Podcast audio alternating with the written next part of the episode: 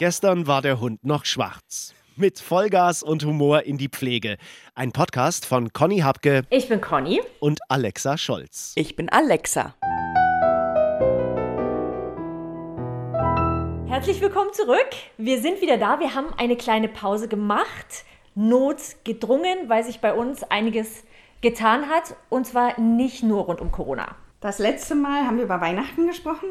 Leider ist im, im Januar ist meine Schwiegermutter verstorben. Nach einem Schlaganfall. Es ging alles relativ schnell und auch relativ schmerzlos. Zum Glück. Für alle Beteiligten wirkte es so ein bisschen wie eine Erlösung. Für mich ehrlich gesagt auch. Es gab vorher noch sehr, sehr, sehr schöne Momente, die mein Freund mit seiner Mutter teilen konnte, was ich sehr, sehr schön fand.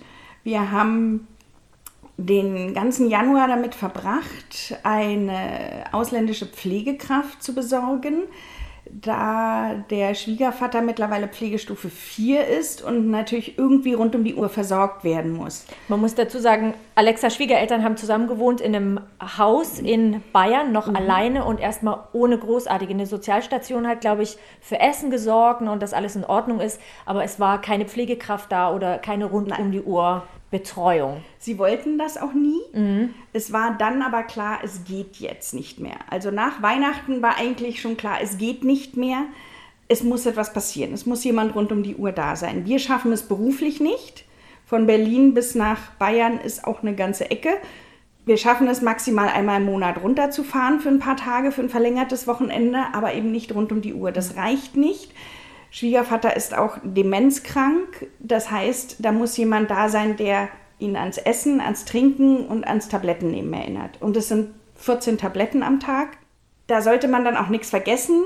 Und genau das ist so über Weihnachten passiert, wo gar keiner da war. Und dann ging es denen richtig schlecht.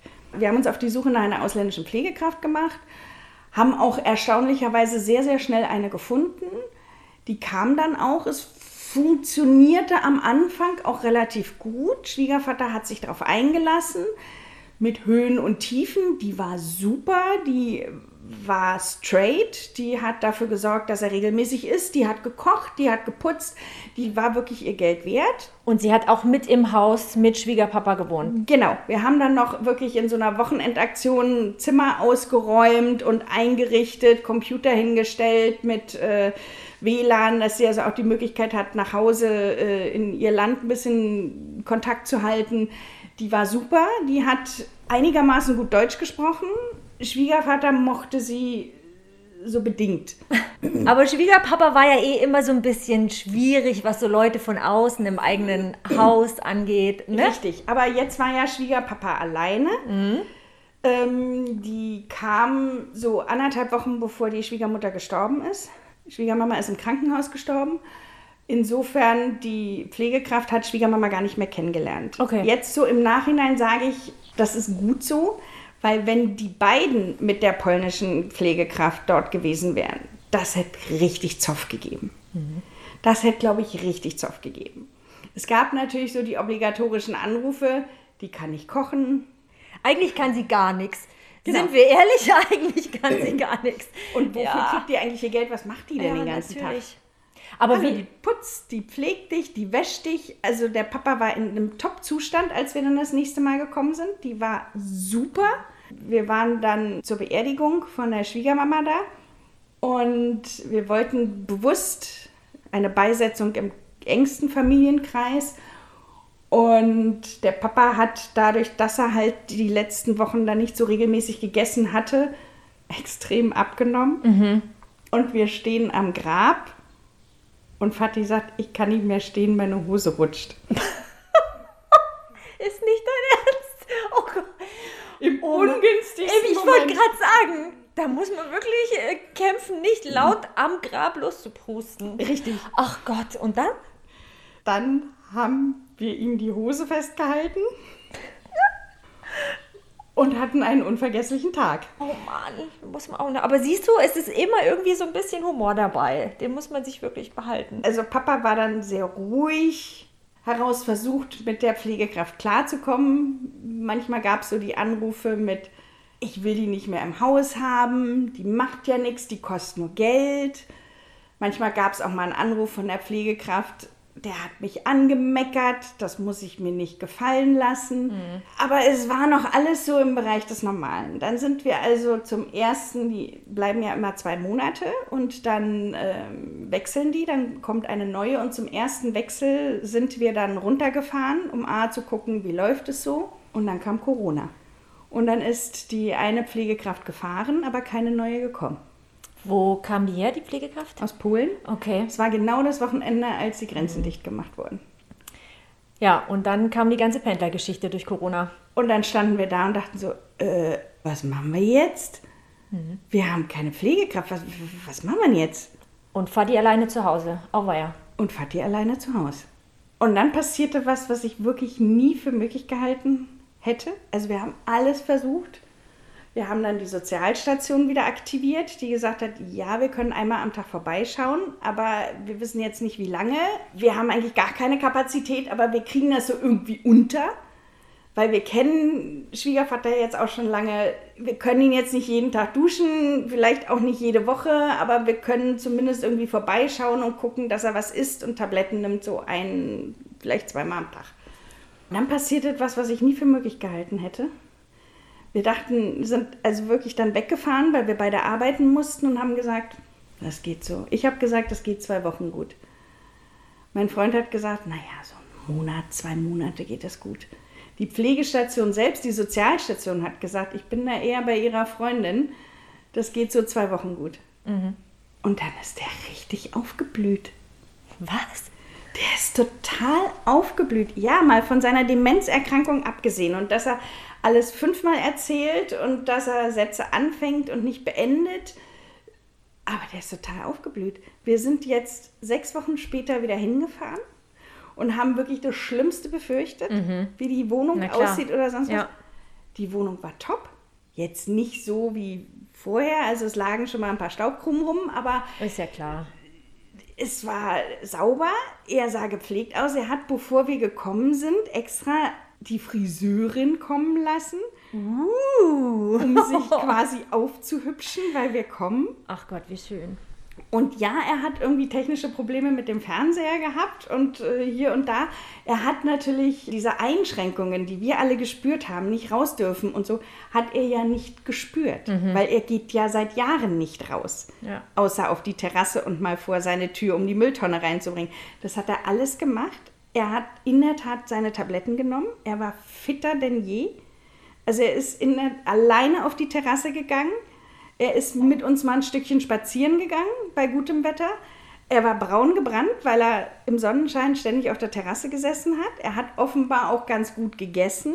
Er hat sein Lieblingsrestaurant jetzt auserkoren, dass die ihm drei, viermal die Woche was vorbeibringen. Die haben ja jetzt auch Lieferservice. Das ja. ist sogar billiger als sonst. Er hatte Freiheit, die er vorher nicht kannte.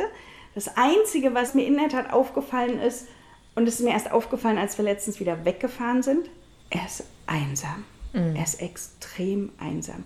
Also er hört seine Opernarien, er hört seine Theaterstücke, in denen er früher selber mitgespielt hat, die guckt er sich gerne wieder an und hört sie.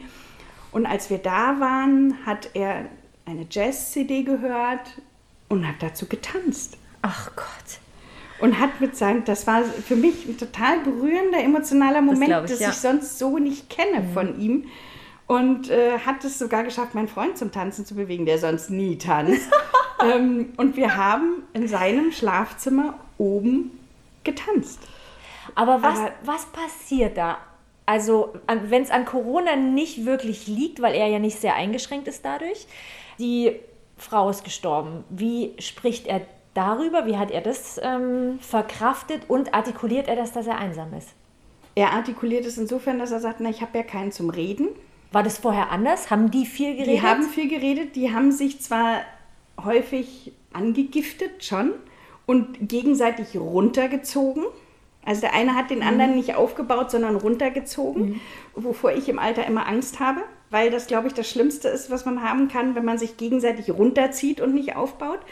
Aber er hatte einen Gesprächspartner. Er konnte die Geschichten, weil auch Schwiegermama jetzt nicht mehr vom Gedächtnis her ganz so toll funktioniert hat natürlich, sich dann auch die alten Geschichten gerne fünfmal angehört hat oder sechsmal. Also es geht gar nicht darum, wie man kommuniziert und über was man spricht, genau. sondern dass man kommuniziert. Genau, und ja. das kann er jetzt insofern, dass er, also wir bestimmt seitdem fast jeden Tag telefoniert haben dass ihm das zumindest ein bisschen was gibt. Er hat sich lang nicht mehr, also ich kann mich gar nicht erinnern, dass er sich jemals so gefreut hat, dass wir kommen. Mhm. Und er auch immer noch gefragt hat, kommt ihr denn auch die Woche? Und ich immer noch gesagt habe, du, wir haben Corona-Zeit, wenn nichts dazwischen kommt, sage ich jetzt mal. Wenn in unserem Umfeld irgendjemand infiziert ist, müssen wir in Quarantäne.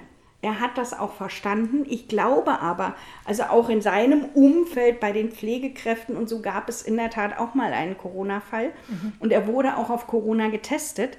Und er sah das mit seinen fast 85 Jahren relativ entspannt und sagte auch, ja Mai, dann habe ich es halt, ist doch wurscht, woran ich sterbe. Ich werde sowieso irgendwann sterben. Ob ich jetzt ein halbes Jahr früher oder später sterbe. Da habe ich echt geschluckt und habe gesagt, naja, aber du willst ja nun auch nicht, dass wir dich anstecken. Ja, dann ist es halt so. Ja. Wie war es bei dir? Du hast ja einen Opa, der im Heim ist. Das war, glaube ich, nochmal sehr, sehr viel schwieriger. Es war am Anfang hat er, also er, man merkt klar seine fortschreitende Demenz auch, aber er hat es verstanden. Wir mussten es halt immer mal wieder sagen. Eigentlich jeden Tag, wie die Lage ist, ne, damit das nicht in Vergessenheit gerät. Er hat es äh, im Fernsehen verfolgt also hat uns dann auch erzählt, ja, habt ihr das gesehen in Italien und in Spanien ganz schlimm, da geht es uns ja noch gut und unser Gesundheitssystem ist ja besser. Also er konnte es an guten Tagen wirklich auch gut einschätzen. Aber jetzt sind es zwei Monate, die wir nicht bei ihm waren, im Altenheim in seinem kleinen Stübchen, wie er immer sagt. Und jetzt geht es langsam an die Substanz. Wir haben es immer so gemacht, dass äh, Mama und ich jedes Wochenende Samstag und Sonntag immer zum Winken zum Balkon gegangen sind. Was schön war, wir haben uns zumindest gesehen. Meine Mutter hat die ganze Stadt zusammengebrüllt, weil er ja auch schwer hört und natürlich die Hörgeräte nicht immer so gut geputzt werden können. Die Pflegekräfte haben dafür einfach nicht so viel Zeit, ne? muss man auch so sagen. Und dann haben wir da immer hochgebrüllt und er hat gewunken und Sachen falsch verstanden. Ach, es war wirklich witzig äh, stellenweise.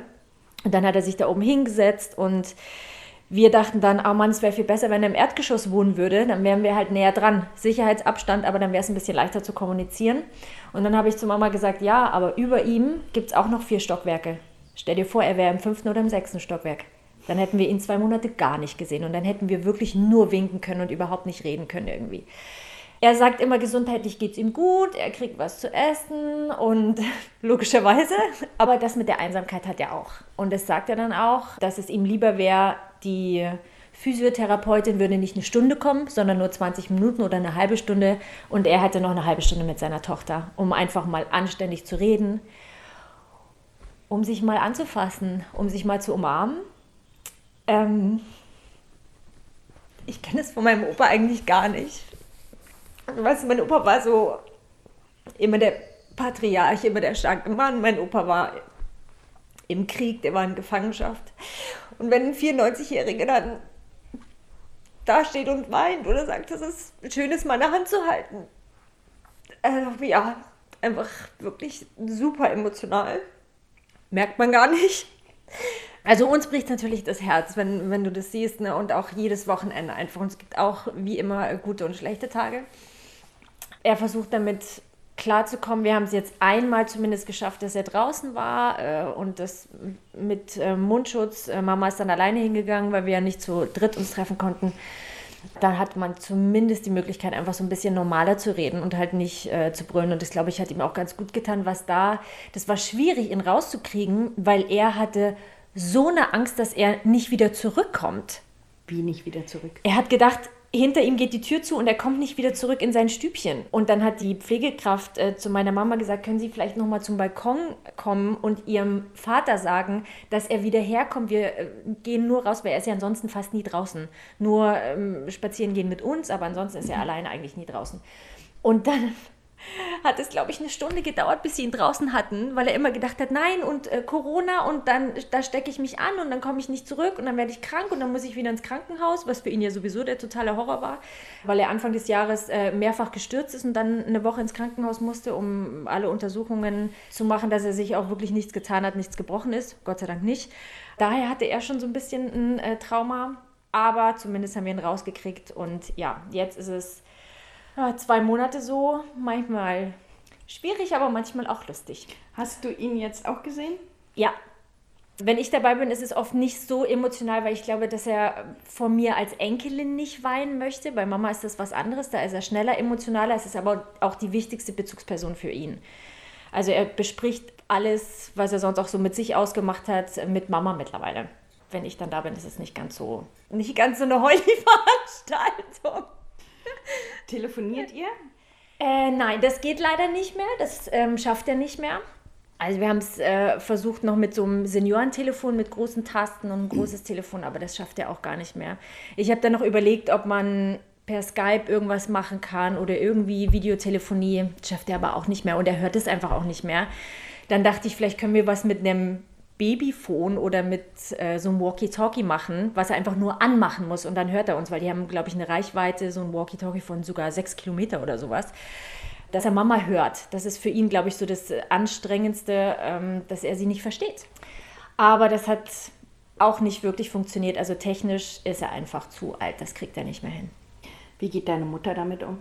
Ich glaube, sie ist sehr stark und lässt nicht immer alles raus, was wirklich so in ihrem Kopf ist und redet da eigentlich auch nicht gerne drüber. Aber ich glaube, für sie ist eigentlich das Wichtigste, wirklich alles für ihren Vater zu tun. Also auch alles, was möglich ist, wo ich dann manchmal auch sage, Mama, vielleicht kriegt er das auch gar nicht so krass mit, wie du das jetzt empfindest. Und sie dann sagt, es ist mir egal. Ich möchte am Ende des Tages wissen, ich habe alles für meinen Vater getan und ich habe dafür gesorgt, dass es ihm gut geht, dass er alles hat, dass er keine Angst hat, dass er gut versorgt wird, dass er abgelenkt wird und alles andere ist, äh, ist mir egal. Und das kannst du in so einer Situation halt einfach äh, gar nicht leisten. Sie kriegt schon die Krise, wenn Opa sagt, Mann, Mädchen, in meinem Schrank sieht's aus, das glaubst du gar nicht. Wahrscheinlich ist es gar nicht so, aber er sieht halt nicht so schön aufgeräumt aus, wie wenn Mama da ist. Meine, für meine Mama ist das natürlich toll, weil er oft sie nicht lobt oder auch nicht zeigt, das, was du vorhin auch gesagt hast von deinem Schwiegerpapa, dass er sich jetzt so freut, dass ihr da seid. Das kennt man sonst gar nicht. Sonst ist es so normal. Ja. Die kommen schon. Ja. Und es war das allererste Mal, dass von ihm sowas wie Dankbarkeit ausging. Ja. Dass er gesagt hat, boah, danke, dass ihr gekocht habt. Das war total lecker. Und dann, wo ich so dachte, wow, das hat er noch nie gesagt. Ja, eben. Sonst war immer, das war immer selbstverständlich. Mhm. Er entschuldigt sich jetzt auch für Sachen. Ja. Für manche nicht, aber, aber für viele Sachen dann schon. Wir haben auch gemerkt, es gab so gute und schlechte Tage. Da, wo wir getanzt haben, war sicherlich ja. ein guter Tag. Am nächsten Tag war er dann irgendwie mal wieder nölig oder hat mehr gemeckert als alles andere. Das war dann mehr so ein schlechter Tag. Vielleicht ist das auch der Demenz zu verdanken. Ich weiß es nicht. Dafür mhm. kenne ich mich zu wenig damit aus. Aber das war auch wie so ein Lernprozess, dass ich irgendwie gedacht habe, boah, der verändert sich noch, auch mhm. in dem Alter. Und vielleicht, weil ich ja immer gesagt habe, wir müssen ihn irgendwie betreut haben. Vielleicht ist das auch nicht immer richtig. Der ist so aufgeblüht, dass ich echt denke, also wenn das so weitergeht, wird der 100. Das ist ja super. Also wenn er so weiterleben kann, hoffentlich noch lange, ist das ja gar nicht so schlecht. Mhm. Und er hat sogar wieder den Wunsch geäußert, oh, ich möchte wieder zu meinem Stammtisch gehen. ja, der ist jetzt nicht, weil Corona und die Kneipe zu hat, aber ja. wenn Biergarten wieder offen, will er versuchen, ab und zu mal mit dem Taxi runterzufahren zum Stammtisch. Ich frage mich, woher kommt, also das mit dieser Dankbarkeit treibt mich die ganze Zeit um weil das für meine Mutter wie für euch natürlich schön gewesen wäre, einfach mal so ein bisschen Dankbarkeit zu erfahren, weil man natürlich viel Zeit investiert, äh, viele Gedanken, das Beste versucht zu machen und dann kommt nichts außer einem, ich sag's jetzt einfach mal so, nöligem Alten. So. Woher kommt es? Ist es jetzt so eine Änderung in, in Routinen, in der Struktur? Auf einmal ist alles, alles anders durch Corona oder weil ein Mensch stirbt, ein Geliebter? Woher kommt das? Also bei meinem Schwiegervater hat es nichts mit Corona zu tun, weil er spürt keine Auswirkungen von Corona. Es hat vorher jemand für ihn eingekauft. Es gibt nach wie vor irgendwie alles. Er hat jetzt nicht irgendwie gespürt, dass es was nicht gab. Mhm. Für ihn bedeutet das keine Einschränkung. Aber was ihm sicherlich fehlt, ist der Gesprächspartner der Frau. Und mhm. dadurch, dass die sich immer gegenseitig runtergezogen haben, ist dieses Runterziehen jetzt weg. Und mhm. man stellt plötzlich wieder fest, ich bin auf mich alleine gestellt ich kann sogar die Küche betreten, ohne dass was Schlimmes passiert. Ja.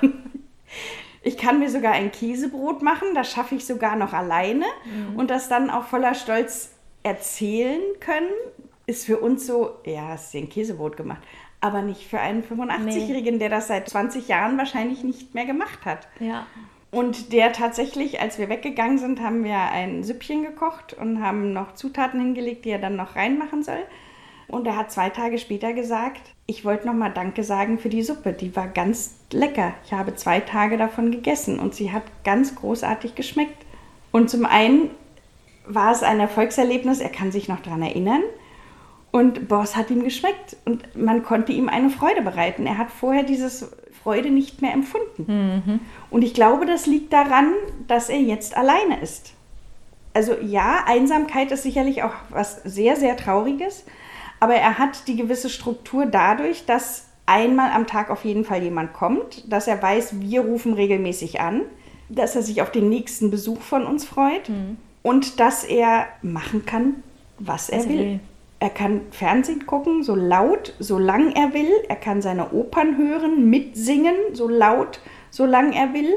Er kann auf die Terrasse raus, solange er will. Und er kann dann essen, wann es ihm passt. Mhm. Das ist eine Freiheit, die er jetzt gewonnen hat, die er vorher nicht hatte. Ihm fehlt natürlich seine Frau. Er spricht mit seiner Frau durch Teddybären beispielsweise, mhm.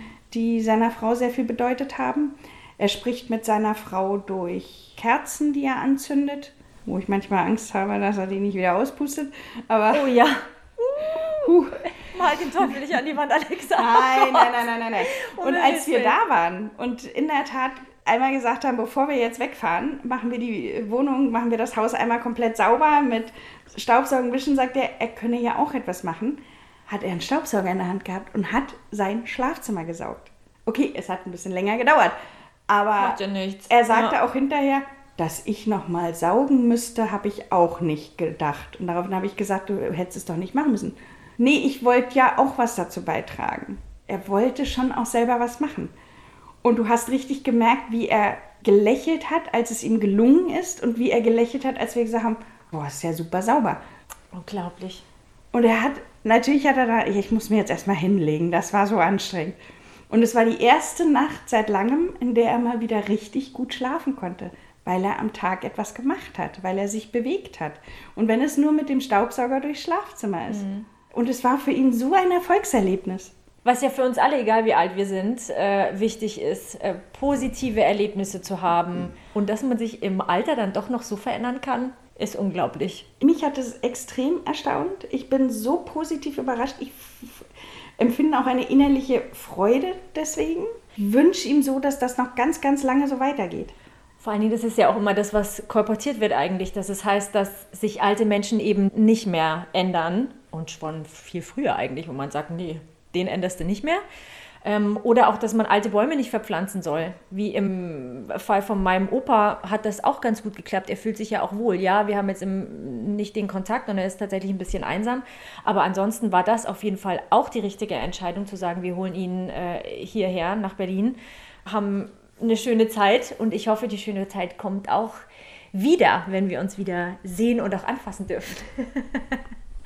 Das ist wirklich so unglaublich. Ich habe da jetzt einfach so emotional reagiert, weil das einfach auch so was Schönes ist, wenn du von einem Menschen, der so alt ist und der immer so eigentlich dein starkes Rollenbild war, du eine ganz, ganz andere Seite siehst nach so vielen Jahren. Ich werde 40, ich habe ihn in 40 Jahren nicht einmal so erlebt, so emotional. Das gab es nicht. Für Emotionen war früher einfach auch gar kein Platz, weißt du, da musste man stark sein und da arbeiten und so.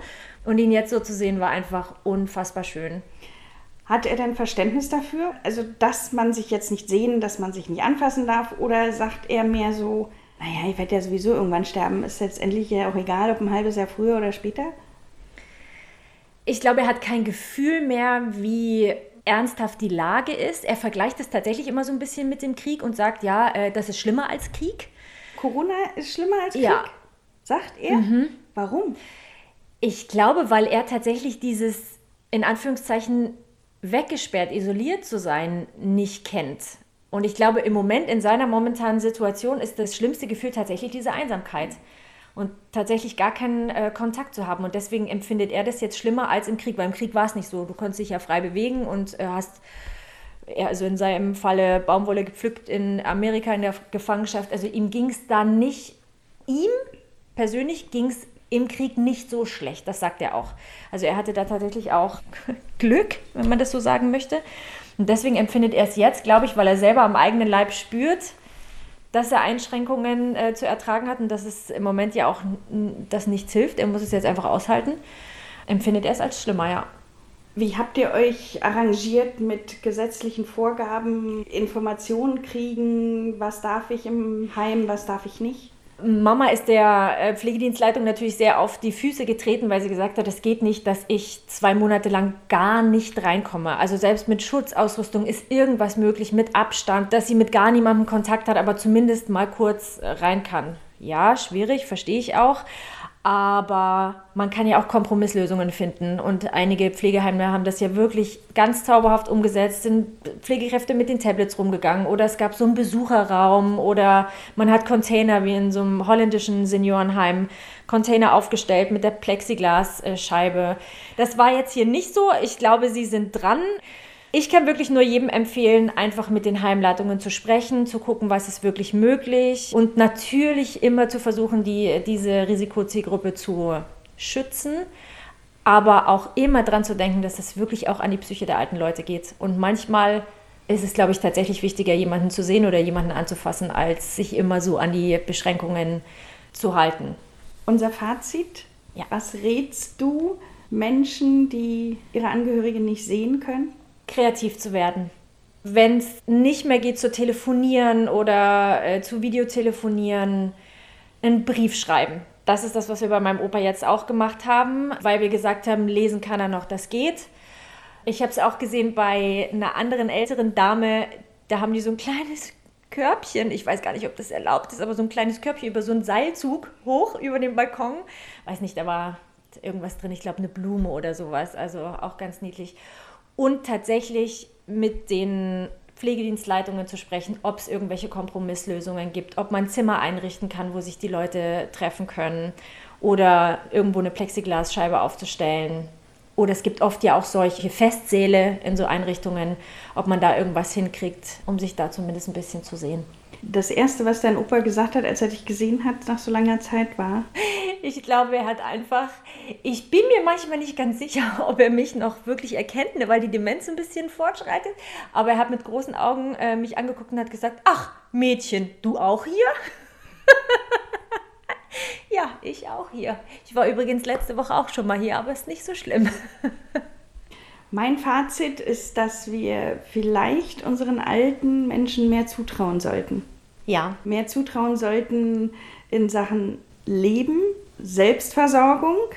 Bin mir bewusst, das geht immer nur bis zu einem gewissen Grad, keine Frage, aber dass wir sie nicht so abschreiben sollten und für sie alles organisieren sollten, weil dann haben sie ganz leicht das Gefühl, nicht mehr gebraucht zu werden. Und ich mhm. glaube, nichts ist schlimmer, als nicht mehr gebraucht zu werden. Ja, ist es nicht schön, dass man sich mal austauschen kann? Ich finde das total schön. Auch in so etwas schwierigeren Zeiten man trotzdem immer wieder die rutschende Hose am Grab hat oder die kleine Blume, die zur Oma hochgezogen wird. Oder den Blick von Opa, wenn er die Enkelin wieder sieht. Ganz genau.